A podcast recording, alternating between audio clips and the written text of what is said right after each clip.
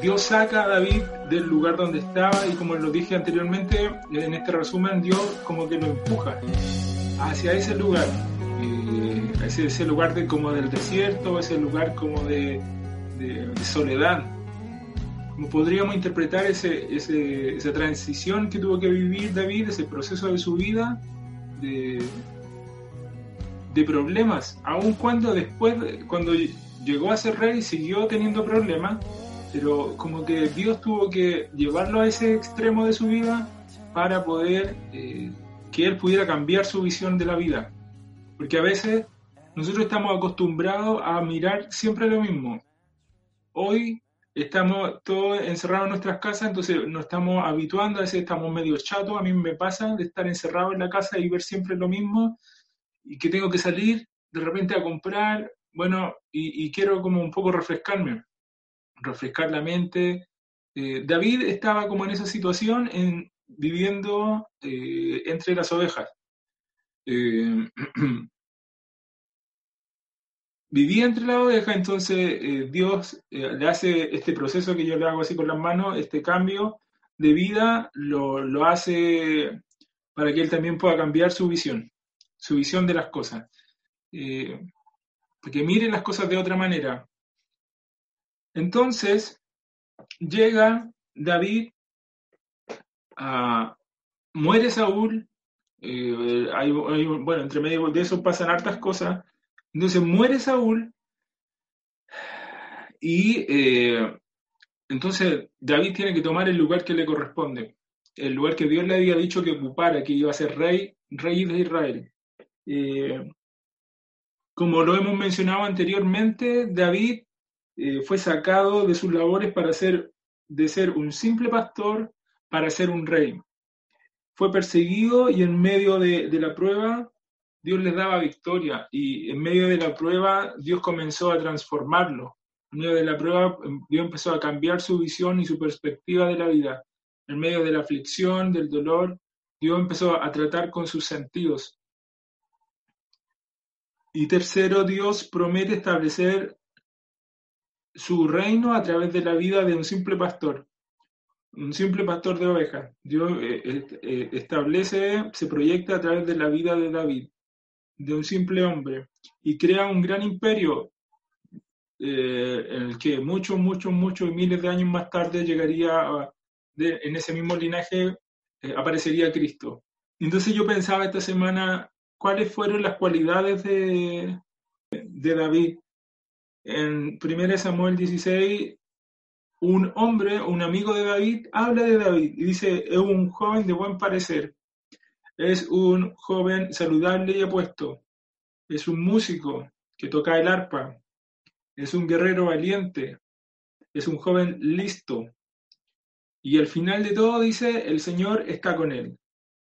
Dios está con él. Y, dentro de esas eran las características como persona, pero después David empieza a tener unas características de cómo manejaba las tropas, cómo manejaba lo que él tenía a su cargo, él tenía gente despreciada por la sociedad, pero David lo había entrenado de tal manera que podía ir y liberar a pueblos, podía ir y hacer misericordia a otros pueblos, como sacarlos de la esclavitud, como sacarlo de los ladrones que se le iban a, llevar las siembras que ellos tenían. Entonces David entraba ahí y como que hacía justicia, era como, como un, Robin Hood de la época. Eh, estabas con los pobres, estabas con estaba con los necesitados. Eh, entonces, si recordamos lo que hablamos la semana pasada, eh, David tenía una conversación constante con Dios o con, con, el Ser Supremo que él seguía. David era un músico, era un adorador y hacía misericordia. Entonces cuando empezaba a leer yo esto, entendía que también era muy similar al ministerio o a la vida más que nada de Cristo. Cuando Cristo estuvo en la tierra, era un hombre que no vivía como los hombres que vivían en esa época. Lo mismo con David. David no fue como Saúl. Quizás porque era otro hombre, pero tenía un corazón distinto.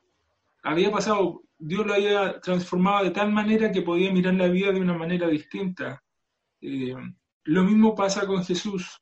Jesús llega a la tierra y empieza a, romper esquemas, pero en realidad empieza a vivir como en realidad debería vivir.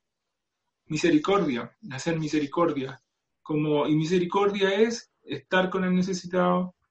Quiero explicarlo en palabras simples. Misericordia es eh, poder tender una mano eh, en los momentos de necesidad, poder, poder mostrar un acto de bondad cuando se requiere, poder eh, mostrar un acto de, de, bondad cuando, cuando nadie quizás lo puede, puede hacer.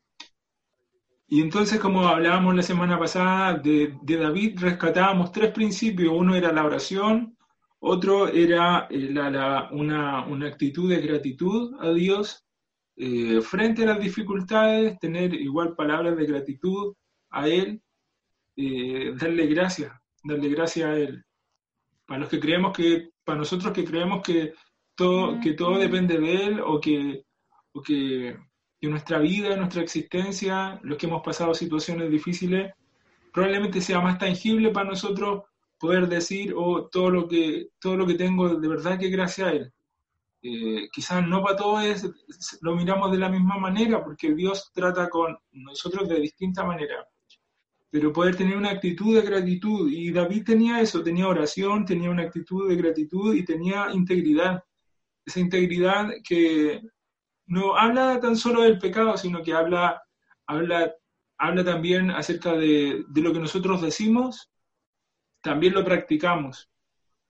Por ejemplo, cuando tomamos compromisos, eh, sí, yo me comprometo a tal o cual cosa, y en realidad no lo hacemos, estamos faltando a nuestra verdad.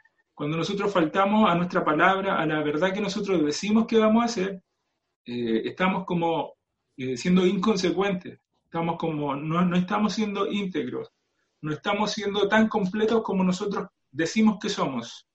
Eh, David eh, tenía un corazón de integridad. Si bien fallaba, como, como tú y como yo, mostraba, eh, tenía la capacidad de, poder reconocerse ante Dios y, tenía la capacidad de, volver a empezar y, de volver a, a, continuar, como también lo tenemos nosotros integridad. Es como que yo tuviera esta taza, eh, esta taza está íntegra, está completa, eso quiere decir íntegro.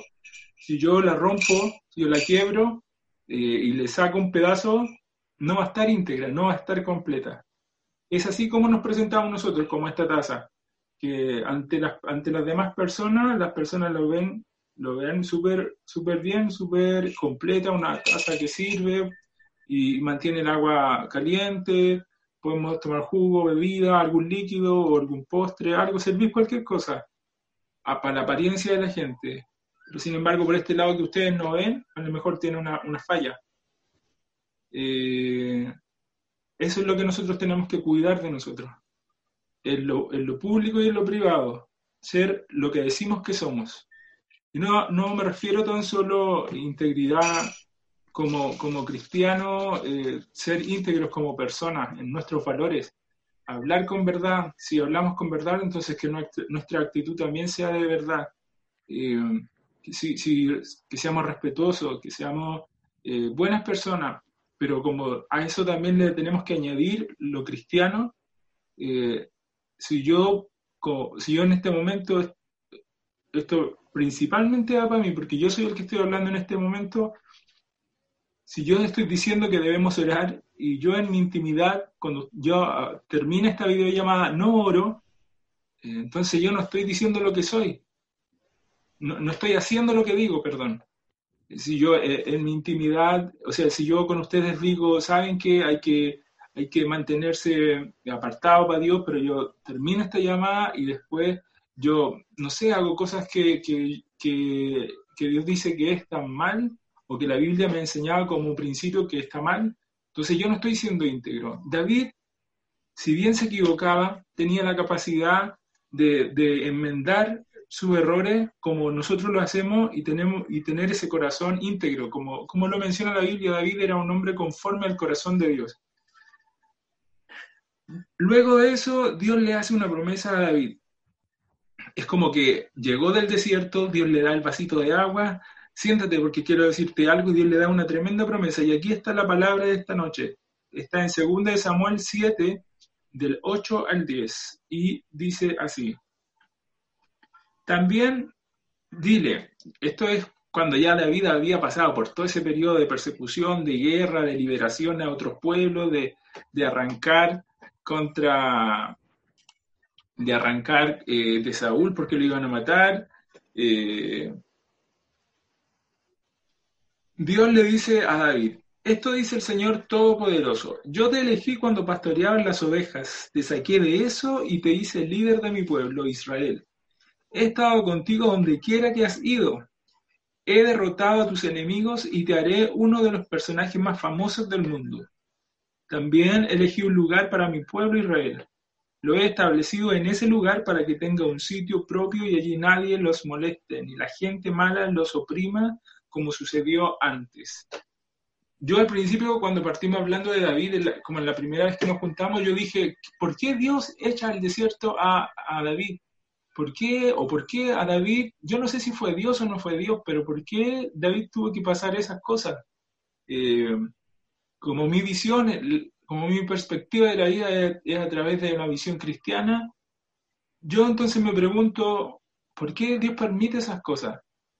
Eh, no tengo la respuesta para todo, pero al leer este, este, este, estos versos, puedo entender que cómo fue la respuesta de Dios. Eh, yo te elegí cuando pastoreabas las ovejas, te saqué de eso y te hice el, líder de mi pueblo. O sea que si Él lo saca, Él también es el que lo hace pasar por ese proceso difícil. ¿Para qué? Para después darle, eh, hacerlo, hacerlo, ponerlo en el lugar que Dios quiere ocuparlo en ese minuto, que es el rey de Israel. Entonces, al mirar las características del corazón de David, recuerdo las características de Cristo al mirar las características y el proceso que tuvo que pasar David, recuerdo el proceso que tuvo que pasar Cristo.